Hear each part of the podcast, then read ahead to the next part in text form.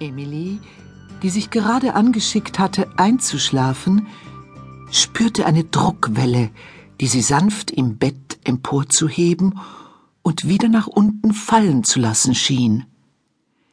Sie richtete sich auf und hielt den Atem an. Elias saß gegenüber auf seinem Kissen, streckte sich und gähnte ungläubig. Ein Regenbogen tanzte glitzernd an den Wänden des Kinderzimmers. Und mit diesem seltsamen Glitzern zog in kurzen Abständen ein Knarzen durch das Haus. Doch war dies wirklich ein Knarzen?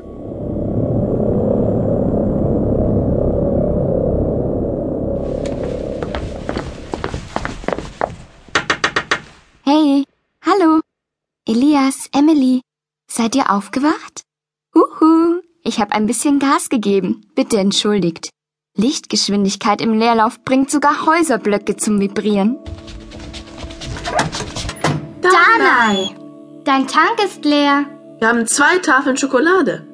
Das ist lieb, dass ihr Hilfe anbietet. Der Tank des Sternenautos ist randvoll mit Süßigkeiten. Aber die Süßigkeiten-Tankstelle, sie ist ausgeraubt. Ausgeraubt? Ja, Neil Pau war auswärts. Er hatte die Sternenbojen von kosmischen Staub gereinigt. Und als er zurückkehrte zur Süßigkeiten-Tankstelle, da waren alle Fässer leer, sogar die Kühltruhen mit den Schokoshakes. Ein Zettel hing an der Tür. Was stand darauf? K.M. Kosmische Maske. Blutrot. Ihre Flagge, sie knattert wieder. Die kosmische Maske ist zurück. Das Flaggschiff. Vielleicht. Die Flotte besteht aus sechs Schiffen. Nilpa muss sehr traurig sein. Oh ja, oft sagt er, Wer tut denn so was Schlimmes? Bosie Becks. Und Captain Unterschenkelknochen. Scheusals Pack. Ich muss sie erwischen. Ich habe es Nepal versprochen. Danai, dürfen wir mitkommen? In einer Nacht wie ein Jahr? Donner, Blitz und Sternengewitter. Natürlich. Lasst uns aufbrechen. Die Sommernacht ist kurz.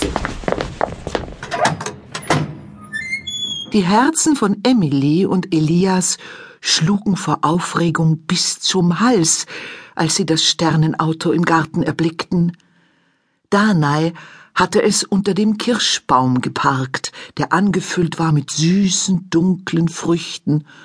Hervorragender Sternenautotreibstoff. Aber das Sternenauto war ja schon vollgetankt. Wie sehr hatten sich die Geschwister gewünscht, dass Danai aus dem Weltraum zurückkehrt. Wie oft hatten sie darüber gesprochen. Und nun durften sie sogar wieder mitfahren.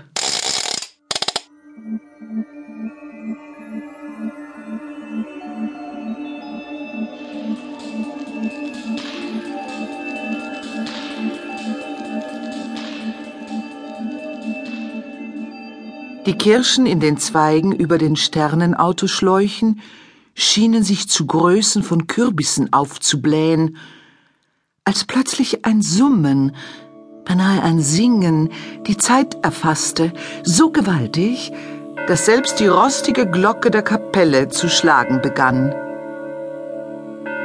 Elias blickte auf seine nagelneue Armbanduhr und erkannte, dass der Sekundenzeiger langsamer wurde, wie eine Schnecke zu kriechen begann. Offensichtlich hängt dies, so dachte er, mit der Lichtgeschwindigkeit zusammen. Einige der Sterne in den Schläuchen hatten sich verselbstständigt und eilten der Zeit in verrücktem Tempo davon.